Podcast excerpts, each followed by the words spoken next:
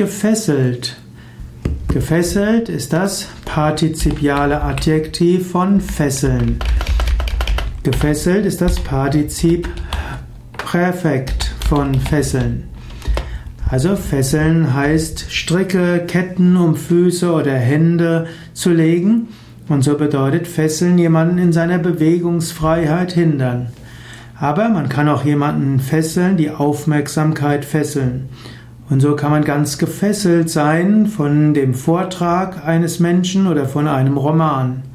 Aber du kannst dich auch gefesselt fühlen von deinen Wünschen, von deinen Emotionen. Du kannst gefesselt sein in Verhaftungen. Und es ist gut erstmal zu erkennen, dass man gefesselt ist. Dann kann man probieren, diese Verhaftungen loszuwerden.